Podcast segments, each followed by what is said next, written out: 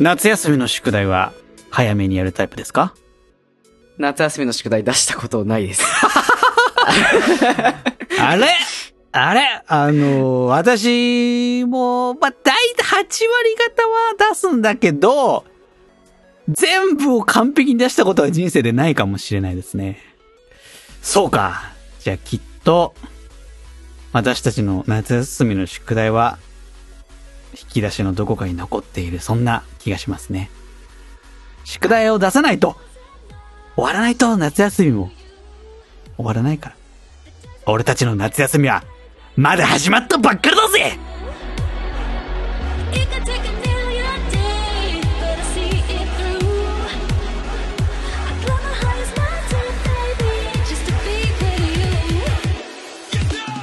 水槽の脳の面白い方、ペーターです。そして、こちらが超面白い方の、私、芝でございます。ノリノリなんだね。はい。よろしくお願いいたしま よろすし。くお願いします。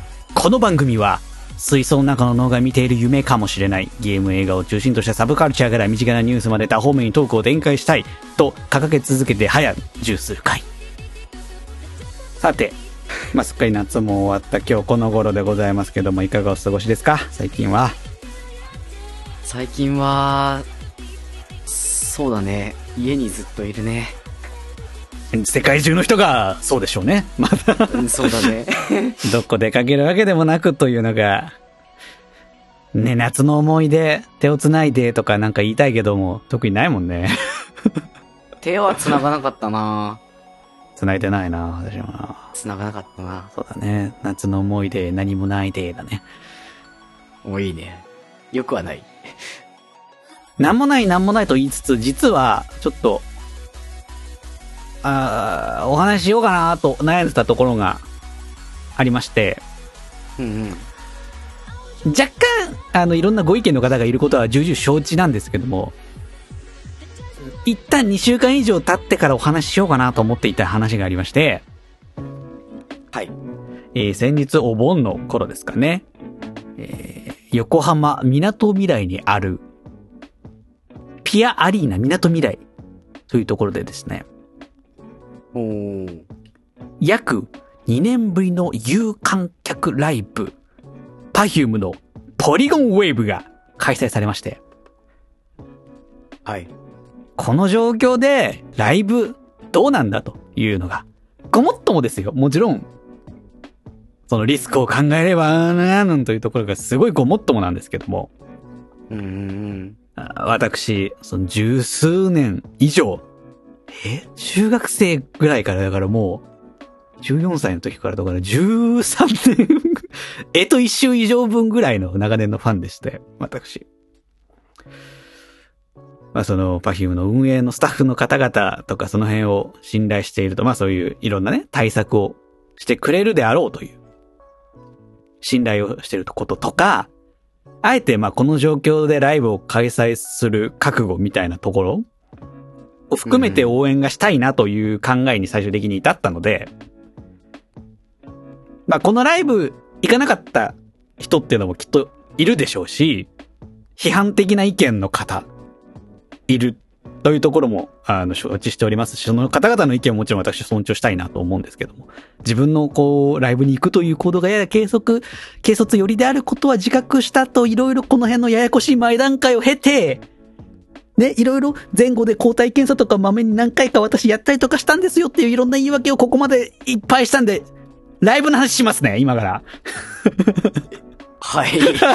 いいいでしょここまでいろんなトラップを、トラップ？違うな。地ならしをしたんで、もう普通にライブの話していいですか？う。うん。全方向に陰性だった。んだもんね。あもちろん陰性でしたよ。で、2週間経っても、あの、結果陰性ですし、私、あの、ワクチンももう済んでますしね。はい。じゃあ、いいでしょよろしいですか、じゃあ、あのーはい許可出ましたので、ライブ行ったんですよ パフュームのライブ、そんなこんなで行ってきまして。今回、えー、港未来にあるピアアリーナ MM、えー港未来というところ。なんと、アリーナ全潰しのステージ構成でした。あー、そうなんだ。そう。と言いますのも、今、観客満員入れてのライブはできないんですよね。あそうだね。50%とかかな多分その、おそらくやっていいって言われるのが。なので、そうすると観客の席減りますよね。じゃあアリーナでもみくちゃになる観客入れらんないよね。どうしようかというところで、アリーナのアリーナ全潰し、2回、3回、えー、4回席あったかなぐらいまでの、その観客の椅子の席のみでのライブでした。アリーナなのに。ああ、うんそうなんだ。すごい独特のステージ構成でして。で、潰したアリーナのところにはでっかい LED モニターがありまして。うん。で、こう、説明が難しいんだけど、なんかこの、床、すごいでかい床と、その壁、まあ、正面奥歯側のところにこう立てかける段階で、この L 字？縦に L 字で、うん。こう、2枚。90度に曲そうそう、がってる、90度に曲がってる状態で、LED モニターが、だからでかいのが2枚置いてあるような。え、踏んでるの？踏んでます。モニターを。モニター踏み、もうその上で踊ります。だからすごい多分頑丈なコーティングとかしてる。あーようなステージ構成で、まあそのステージ、ライブが始まる前も、私はこう3階席だったんで、ちょっと上からなんだけど、なんだこのステージは見たことがない今までっていうのが、まず入った時の感想でしたね。うん、そんなことしないもんね、うんアリーナ。普通はさ、えー、まあ、パフュームとかだと、まあ3人がこう踊るだけなんで、正面にこう、ちょっと踊る場所があって、まあ、ちょっと、後ろにでかい LED モニターがあるっていうのが今まで、ほとんどずーっと長年やってたライブのステージ構成だったので、うんちょっと今回はマジで全く違うなっていうのが、びっくりしましたね。えうん、だから、今回のはだ、多分だけど、こう、正面ちょっと上からこう見下ろして鑑賞することをかなり想定されているようなステージなんじゃないかなと思いますね。こう、巨大なモニターをこう、見立ててるわけですからね。ー、うんうんううん。ん。で、まあそんな、入った段階からちょっと、これは何かが違うぞという雰囲気が出つつも、今までにないなというところを考えつつも、ライブが早速始まりまして。1曲目。これもまた私、ドギモが抜かれまして。曲で言うと、不自然なガールっていう曲、ご存知でしょうか？知ってる知ってる結構前の曲。そうだね、結構。それこそ10年前ぐらいとかね、7、8年とか前になっちゃうのかな ?Can't Stop Feeling、不自然なガールですねうん。で、始まったんですよ。うわ、懐かしい曲だな、これはなんて思ってたら、ゾロゾロと、パフューム以外の演者がステージに上がってきたんですよ。フィルム以外の人か。そう、バックダンサーさんっていうのが入ってきて、ここも、またまたドギモが抜かれたんですね。というのも、まあ、ファンの方ならご存知かもしれないんですけど、今まで Perfume は3人のみでステージをこう構成するっていうのが、まあ、主義だったんですよ。うん。バックダンサーとかも入れないし、まあ、楽器とかはないからね、あれだけど。そういうのを一切やらずに3人だけで最初から最後までやる。っていうのが今までもうずーっと培ってきたやり方だったんだけど、まあ、このさっき言ったアリーナ全潰潰しのバカでけえステージ上に3人以上入れてくるバックダンサーあれ多分7、8人、もうちょいかな、10人ぐらい。結構いるね。そう。もう全体を使った、存分に幅広く使った演出でしたね。だからね、この選曲も含めて、こう、パフュームにとって、まあ一種こう、不自然な状態ですよっていうのが非常にわかりやすい選曲になってたのかなあ、。なるほど。うん。なるほどね。そうで、この曲のミュージックビデオでも、あの、初めて3人以外の、そう、実際ミュージックビデオでもバックダンサーが初めて映像上でも出てきた曲だったんですよ。うんうん。うんうんうん。だから、まあその辺も含めて、なんか非常にわかりやすく、まあバックダンサーで入れて、入れるという新しい試みをやりますよと。それについては不自然な状態ですし、まあこの曲だったらミュージックビデオでも初めて入れた曲だよねっていうのが非常にこう説明してるような、そんな一曲目でしたね。うん。うん。まあ、ここの一曲目は本当にそのバックダンサー使ったりとか、そのさっきの LED、バカデカ LED モニターもう映像的に、すごいこう駆使した演出で、なんかこう自分の影みたいな、踏んでるところも LED モニターだからさ、影のような演出もできるしさ、もう所狭しも踊ったところがこう光るみたいなさ、ああ、踏んだところがそうそうそうそう、ダンスダンス。スレボリューションみたいなね。うん 最近のあるじゃん。床が光ってるやつ。ああいう、あれの超高性能版みたいなさ、すごい、うわーと思うような演出が多かったんだけど、うん。結局またその話するんかっていうところに戻るんだけど、まあオリンピック開会式のあれこれみたいなところがやっぱどうしてもよぎっちゃうわけ。ああ、まあそうだよね。演出には、あのー今回も、ミキコさんというね、ダンサーの演出家の方が入ってますし、この、おそらく、あの、LED のモニターとかの映像とかシステムには、あの、ライゾマスティックスさん、きっと入ってるし、バックダンサーさんもおそらくイレブンプレイさんたちだろうしな、みたいな。バックダンサーのその、い決まってる人なんだ。イレブンプレイっていう方々が、そのミキコさん専属のそのお抱えのダンサーさんたちなんだよね。あの、星野源さんのライブとかでも入ってる方々だったりとか、そのミキコさんのなんかいろんな、なんか演出した舞台とか、もうダンサー振り付けとかではミキコさんがずっとやってらっしゃる方々っていて、イレブンプレイさんっていう方々がいるんだけども。その方々だったろうし、おそらくね。なんか、その要は、オリンピックの演出のほぼフルメンバーに近いような状態なわけですよ。ああ、なる今、ほどね。そう、私がこの見てるあれが。うん。っていうことは実質ニアリーイコール、こういうことがやれた、やりたかったんじゃないかみたいなものが展開されてるんじゃないかっていうのが、こう、あえてこの20年間やってなかったことをさ、この難しい、今ライブやるのが難しいと言われてる、ここのタイミングで解禁する意味みたいな。ああ、なるほど、ね。それ、は裏を返せば、そのスタッフ、チームパフュームとしての覚悟みたいな。覚悟というか、俺たちはこういうのがやれんだよ、みたいなね。うんうんうん、このステージを見ろよ、みたいな。そういう何かをすごく感じました。1曲目から。のなんか私ね2年前、2年ぶりか。東京ドーム2日目、開幕、開演10 20分前、30分前中止という、その、ちょっと当時ニュースになって騒がれたじゃないですか。うん、ライブがその日にね、そう。っていうね。私、あれの1日目にギリギリ行けてた側の人間なんですけど、うん。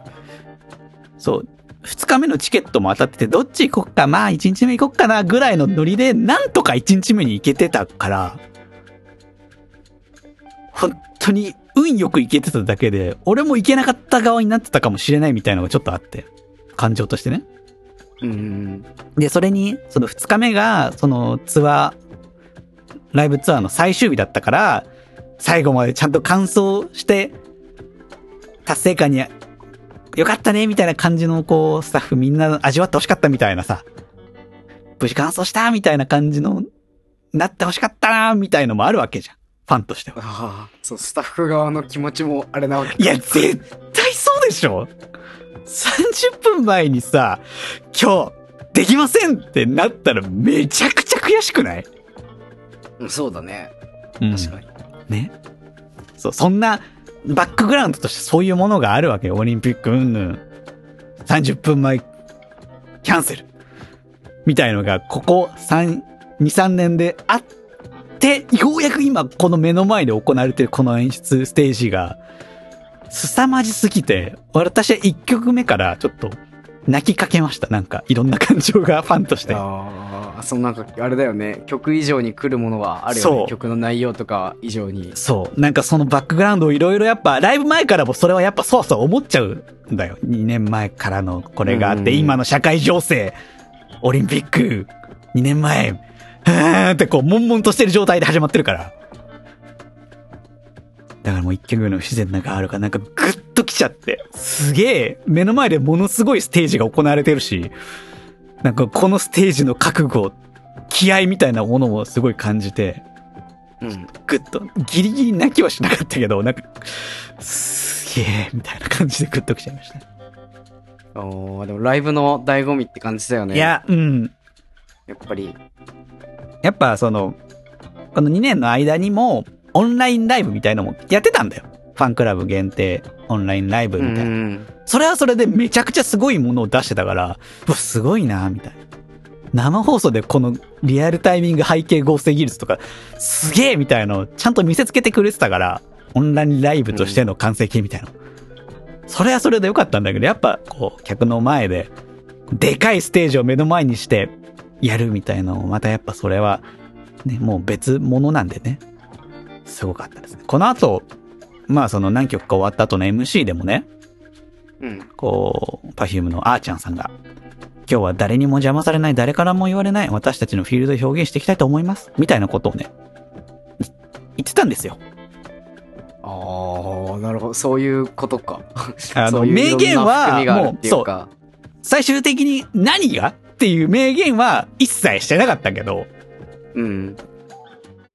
それが、これが全てなんですよっていう。名言しちゃうともういろいろ問題があるからね。でうん。いろんなとこにして。対して。そう。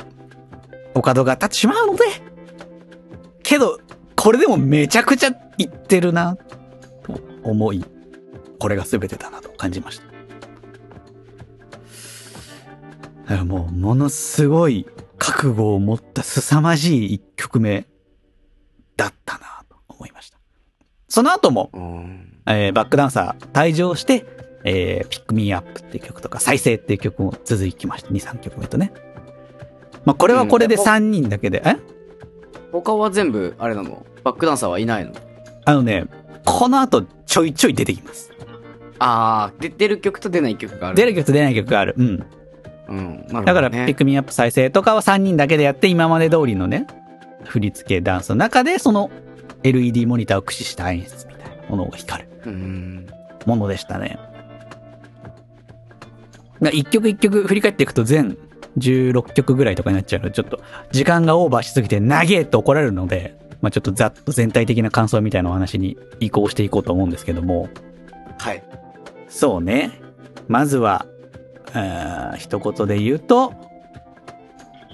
今までとは違ったけど、今までの Perfume が戻ってきた。という風な感想になりますかね。おー、なるほどね。うん。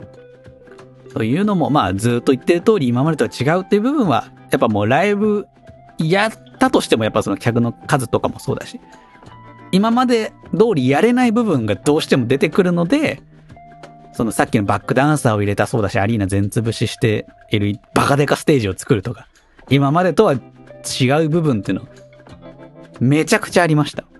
ただ、その後3人であの、踊ってた部分とか、まあ、合間合間の MC ね、ちょっとそういう、誰からも邪魔されないみたいな、そういうちょっと、ズーンと芯、芯を食ってる、こう、おーみたいなことを言うけども、やっぱ、いつもののほんとした広島弁を交えた MC とかもしてたから、あー約3人にとっても、こう、パフュームとしてのこの3人の活動、ライブみたいなものが見れたな、という、感想ですね。うん。ただね、やっぱ、ねうん。やっぱ今回全体的に感じたんだけど、その1曲目もそうだし、合間合間でもそのバックダンサーさん出てきたよみたいな話したけど、これまでにないぐらいにそういうバックダンサーさん入れた合間合間のその曲じゃないやつとかあるじゃん、なんか。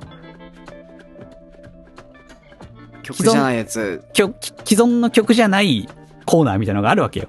ちょっとステージングで3人が出てないで映像とバックダンサーさんを交えたなんか時間みたいなのがあるああ、そのき切り替えの、てそうそうそうそうそうそうそうバツナギみたいな。そうそうそうそう、衣装替えとかのさ、うんうん。ああいうところもそうなんだけど、結構ね、私だけが感じたんじゃないと思うんだけど、なんかどちらかというとダークな雰囲気のものが、ややネガティブなというか暗めな演出の映像とかダンサーさんの振り付けとかね、なんかそういうものが多かったなぁと感じましたね。これはもう100%今までのこう社会情勢とか、誰もが日々抱えてるこう、現実との葛藤、苦しみみたいなものを表現しているのかなと。で、それをこう、今まで通りファンが求めてるキラキラ輝く笑顔の Perfume が踊って歌って消化しているっていう構図なのかなっていう。風にあーその全体としてね。全体として性があるやっぱなんかズーンと暗いものがね、すごい合間合間で感じた。1曲目もそうだし、1曲目の前のこう、1曲目に入る前のこう、なんか入場演出みたいなのあるじゃないですか。あ、あるんですけうど、ん。それも結構、なんかズーンとした苦しみ、暗暗さみたいなのがあったし、曲間のそれもそうだし。うん、なんか、今までにないくらいのちょっとそういう重い雰囲気あったなと。これはやっぱ今までにない今までとは違う部分かなと思いますね。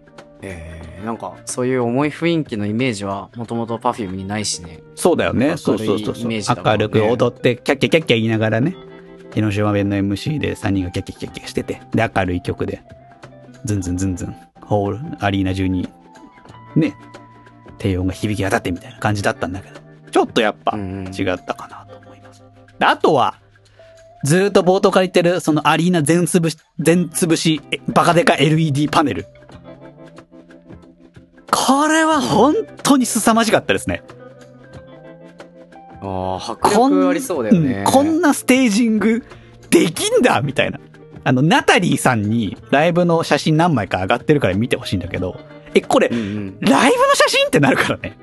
ちょっと引き気味で撮ってんだけど、要は広すぎて、写真の中だと LED パネルが収まってないぐらいの写真だと、なんか、え、どこ立ってんの？それみたいな写真になってるわけ。ああ、そんなにでかいんだね。でかいでかい。ほんと、なんだろう？テニスコートぐらいだよ。多分。体感的には。L、え、その LED がだよそうね。。下に敷いてある LED がテニスコート、下にテニスコート、立てかけてるテニスコートみたいな、テニスコート2面みたいな L 字の、が出てるわけ。へえ、でかいね。でかい。テニスびっコートってくりした。だからこれはやっぱその、客入れられないっていう事情を、こう、逆手に取ったアーティストとしての部分、表現者として今だからできること、今しかできないことへの、やっぱ回答、答えとして、一つの答えとして、きっちり回答してきて、きたんじゃないかなというところで素晴らしいなと思いましたね。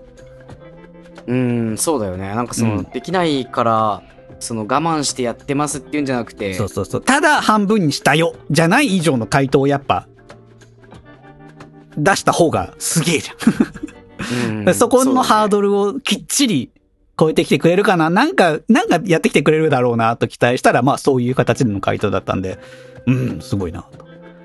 ただ、普段、これから先、じゃあいろいろ問題社会情勢的に、あの、ライブとかも全然やってこうよってなった場合、アリーナ全潰しのこのバカデカ LED パネルは、きっとできないじゃないですか。そうだよね。アリーナ全潰しってありえないでしょ？だって客の半分がだからあそこにいるんだからさ。うん。収益的にステージ代がかさみすぎてやばいじゃん。チケットが実質2倍とかになるってことだそう、今回だって1万、ちょっと、1万4000とかしたよ。じゃあ、まあ、液 LED とかも含めて、あれか、3万、3万ぐらいか。そうだね。なので、おそらく今後だからもう見れないものだろうなっていうのはありますよね。うん。うんなるほど、ね。今だからできること、今しかできないことというところへのアンサーだったな、という感じでしたね。まあ、あとは、あーまあ、ファン。私も含めファンについての話なんだけど、どの曲、まあ、MC だったり曲だったり関してももう声援一切聞こえずに拍手のみが響き渡る空間でしたね、今回は。まあ、みんな、ねちゃんとうん、オールマスクして、うん。で、会場はもうところいっぱいトイレ、各こう席への動線のところみたいなところにアルコール消毒めちゃくちゃ置いてあったし、マスク全員つけなきゃまず入れないみたいな。そもそも、今回そのファンクラブ限定ライブっていうところもあり、なんか普通の一般客という言い方はあれか、ファンクラブじゃない人がいない状態だったんで、うんうんうん。一段とファンのマナーが素晴らしく、きっちりしてる空間でしたね。へえまあそれなら、まあ安心だね。うん。普段のさ、今までのライブとかだったらさ、のぶたいおじさんのがさ、おちょーんとか言ってる声が聞こえるわけなんですよ。うん。のっちーみたいな。曲の合間合間で響き当たってうっせえなーって思うんだけどさ。いろいろやっぱその他にも対策してって、うん。入場、退場のタイミングは、えーっとね、入場はファンクラブ番号の下一桁が奇数偶数で前後さしてたね。奇数先、1時間先入場、偶数はこの時間から入場みたいな。おー。退場人、つって、そうそうそうそうそう。はーいっつって。わー。偶数の人も言うやつ。だけどダメじゃん。ファンクラブ会員証見せないと入れないから。そこでチェックされちゃうから。ああ、だ、偶然。あと。退場も、その、じゃあ2階席の何ブロックの何番から何番の席から退場してくださいっていう、こう、時間、席での時間ずらし退場だったんで、わーっといっぺんにこう、出入り口が混むみたいなことも、まあ、若干ね、少し、あれだけど、ぎゅうぎゅうになるぐらいじゃなかったので、その辺の対策とかも一応考えてるなと。うんう。ん、いうところもあり、あとは今回そのファンクラブ限定で、かつ一人一枠抽選だったんで、普通ファンクラブ限定っつってもさ、一人二枠とかじゃん。そうだよね。連れの人が。ねそうそうそう、一人四とかまでとかよくあるけど、もう今回一人一枠。だったんで、団体で仮に来たとしても、もう隣は知らないおじさんです。私はもう、左二人が、えっ、と、いかついおじさん、ちょっとハゲたおじさん、私、えーっと、おじさん、おばさん、おじさんみたいな感じの席だったんで。おじさんしかいないじゃん。あのね、おじさんしかいなかった。私、前の席もほほぼおじさんだったな。おじさん固められた席だったのかもしれないけど。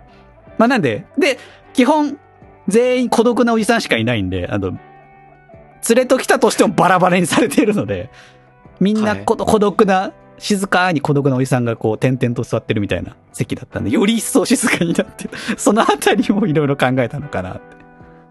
というのが、まあ、いろいろお話ししましたけども、全体的な感想でしたね。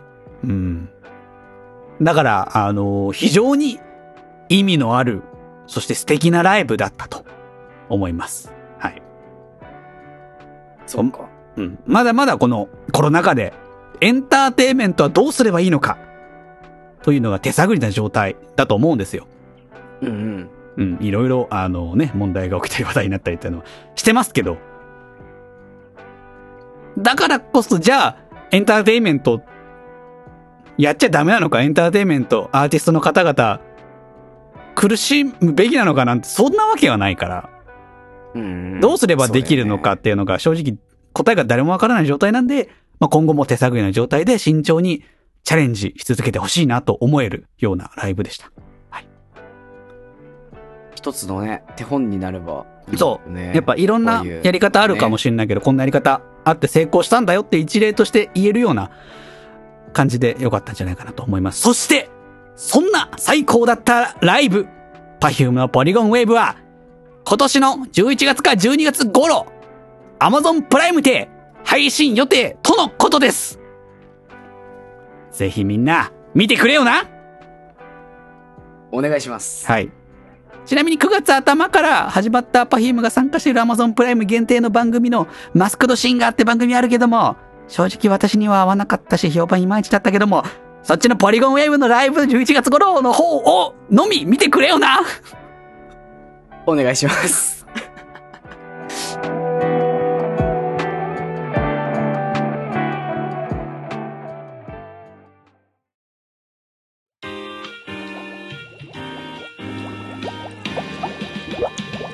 水槽の脳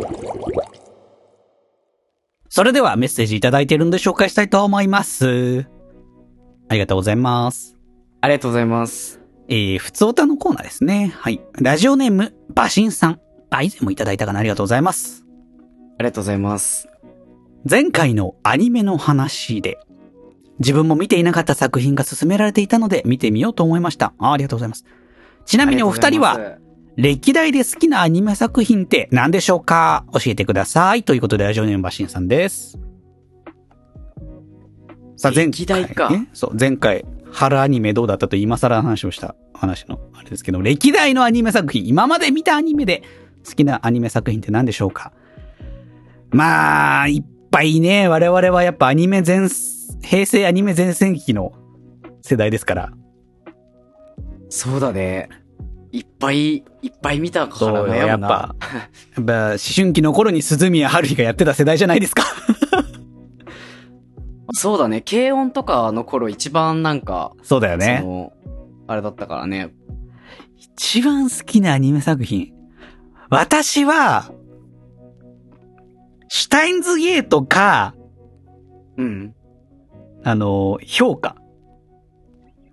あー、私気になりますってやつ。私気になります俺木蓮太郎は、やれやれというやつですね。あたりかな京、京アニのね、やつですよ。は、すごい好きですね。そうなんだ。うんまあ、SF 系好きだから下着好きっていうのは、まあ、あれじゃん、わかりやすいじゃないですか。あー、そうだね。うん。評価？評価、なんか、学園ものが結構好きで。なんかああの、ーだらっとした部活の雰囲気結構出てくるんだけど、日常系のね。の中でちょっとしたこう、日常範囲の謎を解決していくみたいのは、好きだったな見てて楽しかったですね、私は。ああ、でもなんか学園アニメの王道的な、なんかその、すなんていうんだ、うんうん設定だよね。そうそうそうそう。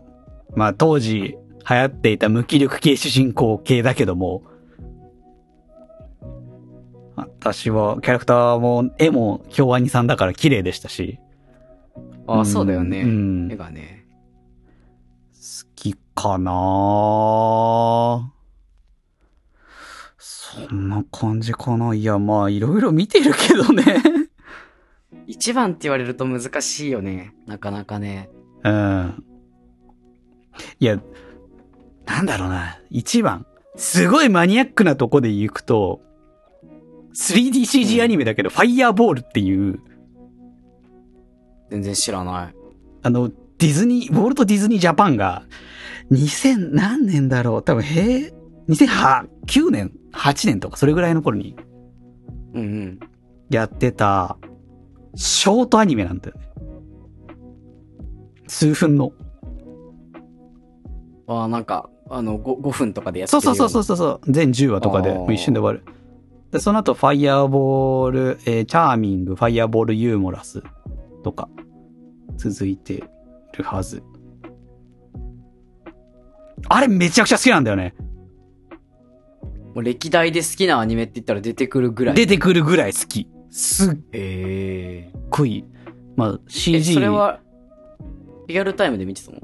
いや、後追い、後追い。こういう配信系が、配信系が出て、ようやく見れたやつだけど。うんうん。めちゃくちゃ好きだな。あれはなんか、どうす、あのね、説明がすごいしづらい。なんだろうな。シュ、シュール系？シュール系だね。ああ、なるほどねう。ん。話がようわからんシュールな会話劇を中心とした 3D アニメです。うん、その辺かなめちゃくちゃ好きなのは。まあ、軽音とか、もちろん鈴宮春日とか、有名なとこだと、見てたけど、まあ好きだけどね、もちろん。うんうん。うん。あな作品ね。なんだろうね。僕、でも、はい。影響を受けたとかで言えば、その、シュタインズゲートの数年前の世界を描いたカオスヘッドって作品がああー、だガオゼットも見たことないんだよな、そっちな。カオスヘッドはめちゃめちゃ影響を受けたね。へえ。僕の人生を変えた作品だね。そんなに？カオスヘッドってなんかその、なんか、み、目で見た映像、カメラで撮った映像をはい脳の電気信号に変換して、自分の相手の視覚としてそれを、なんか脳に電気を流して。見たものとさせると、で、見たものが事実っていう考えに基づいて言うと、その世界中の人が見たものってさ、存在しなくても事実になっちゃうじゃん。はいはいはいはいはい。みたいな、そういうなんか、そういう理屈で、哲学的というか、そういうなんか、理屈で、あの、存在しないものを具現化できるっていう能力を持った人たちの話なんだよ。なるほど。ですごいクズな主人公が、す、すごく頑張る姿に感銘を受けて、その妄想を具現化するのがさ、すごい理論的に説明されてるわけよ。下着と同じ人がやってるからさ。作ってるから。うんうんだから、それを作りたいなって思って、あの、数学とかすごい苦手なのに理系に行っちゃって、うん。そうだった。っていうのが、カオセットに人生を変えられたり、変えられちゃって僕国語が。得意で、国語、社会、あとまあちょっと英語ができたんだよね。うううん中学校ぐらいの頃。文系やないか。文系だね。でも、カオセットのせいで理系に行って、で、理系のクラスで僕らがあったわけだから、僕がカオスカオセットのおかげで今水槽の脳が存在します。そうだね。なぜか。我々絶対文系なのに理系のクラスで出会ってっからな。僕らそう理系のクラスだから出会ったから。そうだね。絶対両方とも文系なんだけどな。なるほどね。そんな、そこ知らなかったな。そう。でもね、他にね、好きなのって言うとね、僕、く昔グロ系が好きだったんだよね、正直。グロいというか、その、シリアスな話が好きで。まあ、子供の頃そういうのにハマる時期はあるよ。うん。中学生の頃さ。あるあるあある。あるあるある。そういうのあるよね。そっから心が疲れて、人が死なない作品が見たいと思い始めて、その、まあ、お色気系だから、うん。あの、男性だったら、まあ、うん別に、おまあ、単純に面白いけど、話が。モモキュンソードっていう作品があるんだけど、名前だけはわかるな。見たことないかも。うん。パチンコ原作の話なの。はいはいはとんでもなくバカな話で、い。うん。その、鬼退治を、基本的には鬼退治をする話なんだけど、桃太郎が女の子で、鬼退治をするっていう話なんだけど、はいはいはい。その、マジで都合が良くて、お風呂と、お風呂会と、温泉会と、うん。あの、海水浴会、水着会っていうんか、アニメだった。あ、ありますね、そういうの。はい。お風呂会、水着会は、その、桃太郎についてくる犬猿記事が擬人化するし、その、戦ってる鬼とも、あの、水着会とお風呂会だけは休戦して一緒に楽しむんだよね。はいはいはい。なるほどなるほど。その、登場する全ての人の水着やお風呂シーンを出すために休戦するんだよ。はいはい。なんで？ってなるじゃん。その、すごい、アホなんだよね、基本的に。そのアホさがすごい好きなんだよね。うーん、そんな、そんなやつなんだ。モモキュンソードってそういう話なんだよね。いいの？ちゃんと、歴代で好きな、アニメ作品ってそれ入れていいの？本当に？や、どうなんだろう。でも、一回見てみてほしい。あの、本当意味のわからなさ味わってほしい気持ちはあるんだよね。ぜひ。ぜ、ぜひと言われた。まあ、うーん、まあ、なんか本当に時間が余れば。あんま、そういう系見ないからな。今更。それ、それが言うとラキスタかな。あー、ラキスターあったね。ラキスタはやっぱさ、中身がないわけじゃないけど、まあ、その元祖日常系というか、もそうオタクの人からしたらあるあるがすごいあるし、その、やっぱ憧れ、ああいう生活してみたいなみたいな憧れがやっぱ。あるわけよ。どっぷり趣味に使っててさ。そうだね。もう好きすぎて、当時は好きすぎて、寝るときずっと寝れないからラキスタを流しながら寝てて、もうセリフとか覚えてたもん。やばいな。だいたい4話か5話ぐらいで、あの、なんだっけ、イニシャル D のパロディみたいなシーンがあるとか、ね。あったっけ？うわ、そんな細かくは覚えてねえな。でも、寝てるとき流してるから多分あのさ、睡眠学習みたいな感じでさ、そうだね。すごい英語覚えてる。英語聞きっぱなしで覚える学習でしょ？そうそう、僕はラキスタのセリフを覚えた。ああ、まあ、ラキスターはまあ、好きだったな。中学生とか、そんぐらいだろ？ううん、そうそうそう。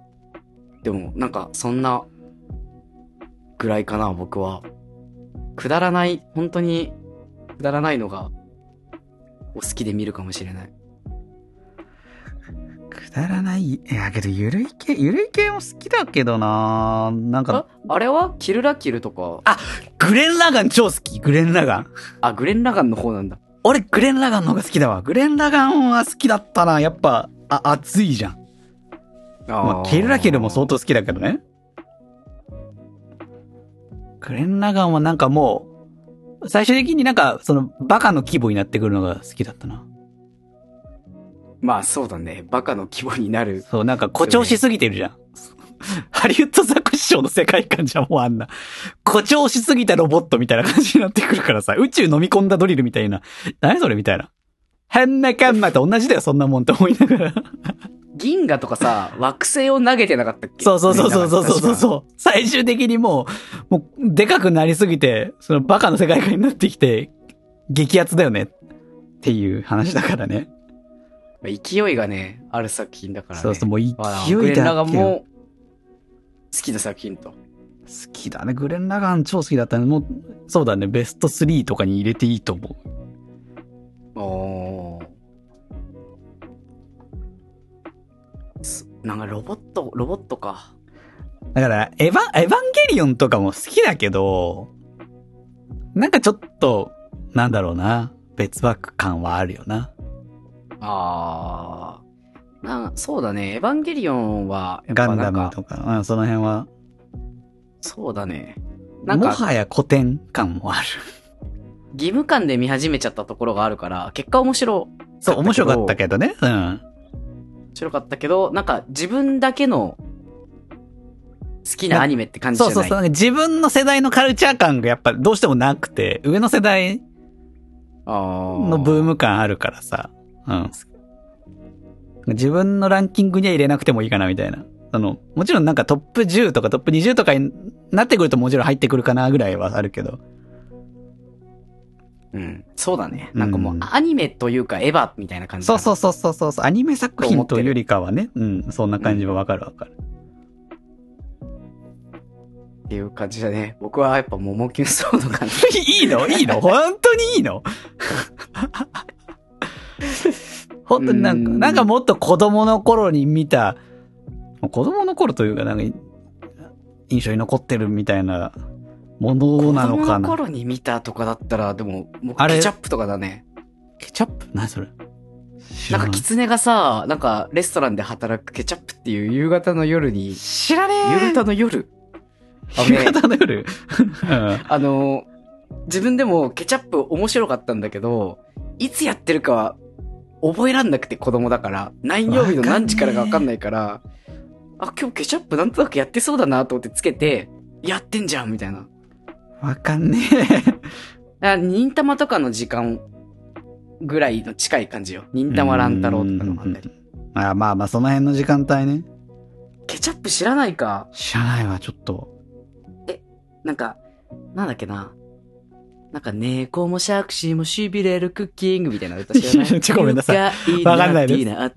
わかんないで行こうす。ぜ、我らの？ってやつ。知らない？ちょっとごめんなさいですね。ああ。ケチャップっていうね。ああ、知らないのできちゃったな。夕方、なんか夕方アニメはなんか、別に、なんかそんな、なんだろう、ドラゴンボール、ナルト、ブリーチとか世代的にやってたけどさ。うんまあ、あれはあれかな。まあ、ナルトも好きだけど、好きだけどね、ナルトもエヴァと同じよね。ナルトまあまあはナルト。まあまあ、そんな、わかるわかる。うん。ワンピしかもやっぱースとか。漫漫画っていうイメージが強い。そうだね。どちらかというと漫からね画作品感はある。うん。アニメ化されたって感じだからね。うん、やっぱうん、うん、うんうん。あれでも評価って、ラノベ？だよね。ラノベというか、普通の本、本。ライトノベルじゃない扱いだと思う、あれは。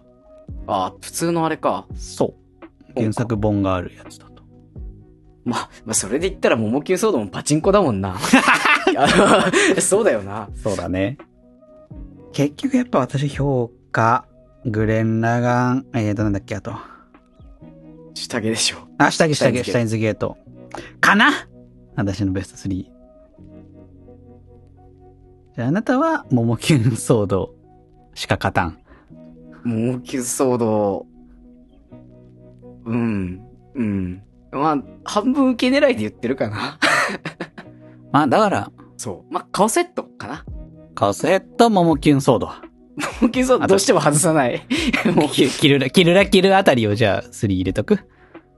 そうだね。キルラキル、モモキュンソード顔セットで。あの、了解わかりました。了解しました。ということで、えーラジオネームバシンさん、えー歴代の好きなアニメのお話でした。ありがとう。モモキュンソード見てみてくださいね。はい。はい。もう一通来てます。えーラジオネームしのぶさん、ありがとうございます。ありがとうございます。えー水槽のお二人どうもこんにちは。こんにちは。こんにちはえー。最近、ウーバーイーツをついつい注文してしまうんですが、お二人は利用してますか？過去、柴さんは料理なさらないということでしたけども、どうでしょうか？ということで、えーラジオネームしのぶさんでした。ウーバーイーツ。うわ、いつ使います？うわ、ちょっと最近卒業したけど、はいはいはたびたび使ってたね。い。うーん。どんなの？注文する派？まあ、地域によるけどさ、うん。お、まあ、唐揚げのお弁当みたいなやつとかさ、唐揚げ多いよね。今もうかなり増えてるからね、チキチキンや多い。そういうのとあか、私もこの間チキン頼んで食ったな。ウバイツで。ウーバーイーツで。使うんだ、ウバイツ。なんか使わなそう。あの、ほとんど使わないけど、もうなんか、うわ、もう今日疲れたけど、その、なんだ、もうどうしてもお腹減りすぎてがっつり食べたいな、コンビニも嫌だな、みたいな時、注文しちゃうけど、そんな、月に何遍もとかじゃない。月1あるかないかぐらいだと思う。おほとんどね、自炊しますし。そうだよね。翌自炊しないからな。自炊しなくてもコンビニとかその辺で済ましたことの本がどうしても。ウーバー高いからね。まあ、そうなんだよね。安いやつでも1500とか超えてくるでしょ、余裕で。配送料とか。配送手数料とかで結局ね、そんぐらいになっちゃうけど。2000円とか1800とかいくでしょ。いや余裕で3日間ぐらい食えるじゃん、そんな。まあでも楽でね、その仕事、在宅勤務とかだったから、仕事終わる前に、仕事終わる時間ぴったりぐらいになるように頼んどくんだよ。そうだろうね。うん。で、終わった瞬間に、あの、食べるみたいな。うんうん。いや、わかるわかるよ。私も、なんか、最近、やっぱ在宅も増えて、より。うんうん。もうずーっとなんか仕事事務作業してとか、あとなんかいろいろ画像の編集とか、あーって根詰めてやった時に気づいたら、あ、もうめっちゃ夜じゃん、みたいな。19時とか、一日も出かけずにいた日とかになるともうなんか今更出かけたくないじゃん、みたいなね。気分になった時になんか上いつ使っちゃう気分になるのは、ある。あるよね。わかるわかる。わかりますって感じ。でもなんか、ウーバーイーツ、僕、届かなかったことがあって、一回。あ、やっぱあるんだ。そういうことないんだよな。家がさ、その、分かりづらい場所にあったから、前。うんうんうんまあ、パッと見、分からないみたいな感じのとこに住んでたから、うん。分かりづらい。そうなんか、ウーバーイーツってさ、今どこにいるみたいなマップわかるじゃん。GPS でそうだね。わかるね、お互いにね。出るじん。ゃん。で、なんかその、その場所がなんか GPS で見ると、その近くにプールがあったんだけど、プールの場所に僕のピンが行っちゃ、行っちゃうみ、時々行っちゃうんだよね。ああー、なるほどね。そうそうそう。はいはいはいはいはい。で、向こうも相当戸惑ってたみたいで、えなんかこいつプールおんのかって？電話してくれる人もさ、いるんだけど、基本。うんうんうん。あ、の、近くにいるんですけど、どの辺ですかね？みたいな。そしたら、あ、じゃあ外出ますねみたいな感じで言うんだけど、はいはいそのはい。、まあ、電話をこう、ししない人も中にはいてさ、うんうんうん。で、10分ぐらい経ったらなんかもう、しばらく経ったら、そのもう、はなんだろう、判断、その配達員の判断で離れちゃっていいみたいなのがあるみたいなんだよね。はいはいはで、なんかそのままいつの間にかキャンセルになってて、で、まあそういう、その、向こうからしたら、場所に行っても、注文した人がいなかったっていうい。うんうんうん感じになって、で、お金も、その、クレジットカードで先に払ってたから、僕の頼んだ、チャーハンかなんかだったかな？あんまちゃんと覚えてないけど、は、普通にもう来なくて、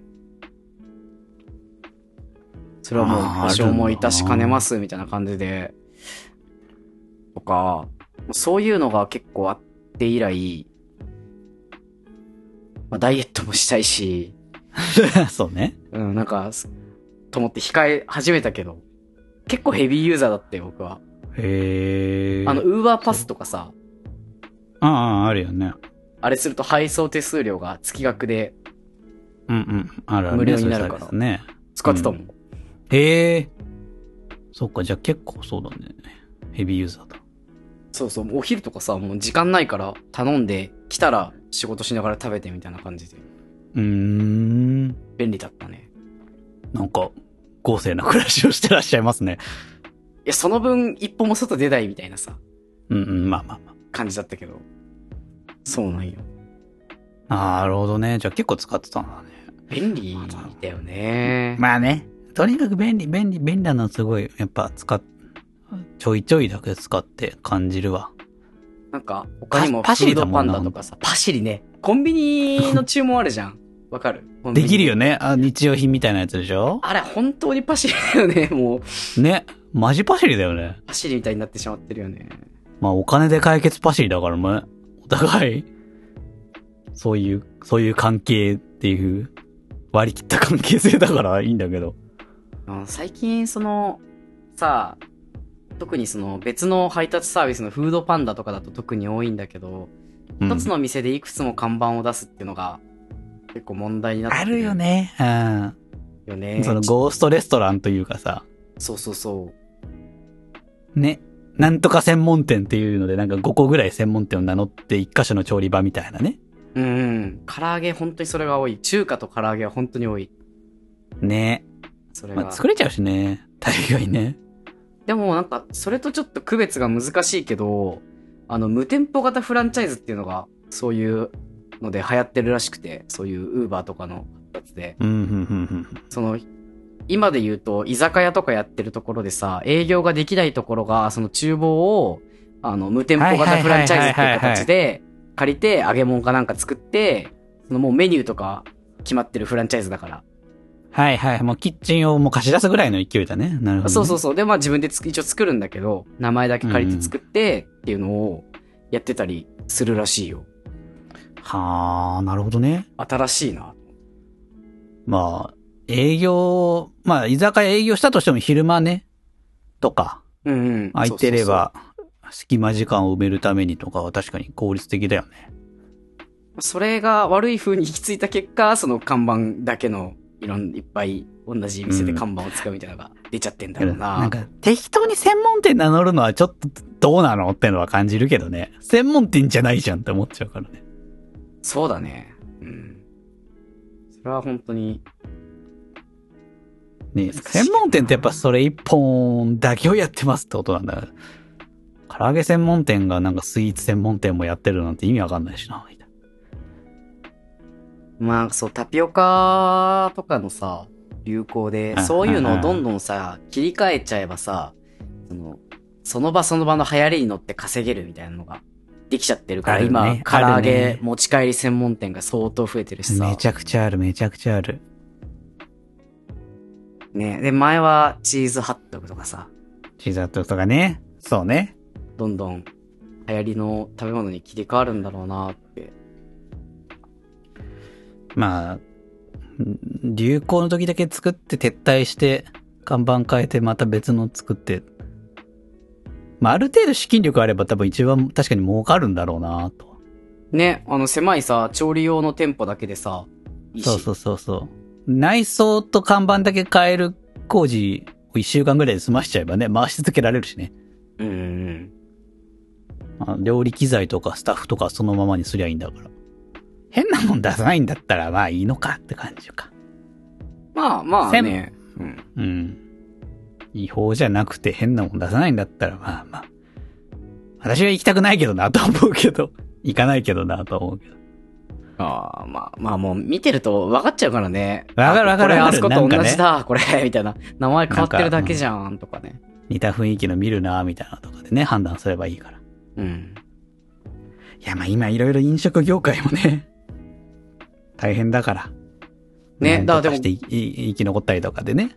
逆にそういうのもあるから気になったところとかあれば、ウーバーは、なんか使いたいなと思ってる、僕は。ああ、はいはい。応援の意味でも。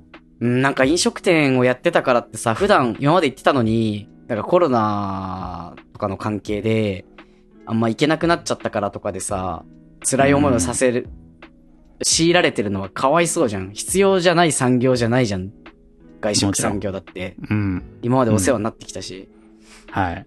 だからね、気になったとこあれば、ね、ガンガン使っうん。いや、素晴らしい素晴らしい。ていいと思うし、使う、うん。いたいなと思うけどね。うんうんうん。いや、素晴らしいと思いますよ。ね。そうか。まあ、ということで、まあ、じゃあメールの回答としては、お二人は利用してますか？ということで、めちゃくちゃ利用してたと、まあ、ちょっと使いますという回答ですかね。うん。そうですね。まあ、皆さんも、まあ、太陽エリアの方にはなっちゃいますけど。便利だからね。まあ、ちょいちょい使うぐらいだったら、家計、高いですけど、家計のあれにもならないので。気になるお店使ってみてはいかがでしょうかという感じですかね。はい。はい。はい。ということで、えー、っと、メッセージは以上になりますので、えーお二人の方ありがとうございました。皆さんもぜひぜひ送ってくださいね。といったところで、番組ではメッセージを募集しています。メールアドレスは、水のラジオアットマーク Gmail.com、水のラジオアットマーク Gmail.com、水のラジオのスペルは、suinouradio アットマーク Gmail.com です。または番組公式ツイッターアカウント宛ての DM、ハッシュタグ、水のをつけてつぶやいていただけると、番組で紹介させていただきます。今やってるコーナー、普通おた、いわゆる普通のお便りです。どの内容でもお待ちしております。テーマメール、募集コーナーマンスリーテーマ狙い撃ち。一つのテーマを決めて皆さんからメッセージ募集してます。今は、起こったことがテーマです。こちら募集しております。作品レコメンドコーナーマイリスト共有中、映画、アニメ、本、漫画、音楽とかとかとかとか何でもいいのでおすすめしちゃうコーナーです。えーっと、運命のダイスロー川柳。今は、625で川柳を募集しております。あと2つぐらいやってますけど、まあ、うん、終わるんじゃないの？という感じです。もう、紹介すらしなくなってる。はい。あのーまあ、送ってくれればいいんじゃないですか。といったところで、えー、募集してますので、皆様、どしどしどしどしメッセージ募集しておりますので、ぜひ送ってくださいね。お待ちしてます。お待ちしてます。といったことで、えー、今回、いかがでしたでしょうか？なんか、真面目な話したな。そうだね。真面目な話をしたコロナ禍においてのエンターテイメントとは、とコロナ禍の飲食店みたいな話をしましたね。そうだね、確かに。うん。ちょっとね、真面目すぎたなって思った人は、モモキュンソード見てください。け結局そうなるか。まあいいんじゃないですか。ぜひ見てください。あの、マスクドシンガーとモモキュンソードを見てください。はい。えー、それではまたお会いいたしましょう。バイバイ。バイバイ。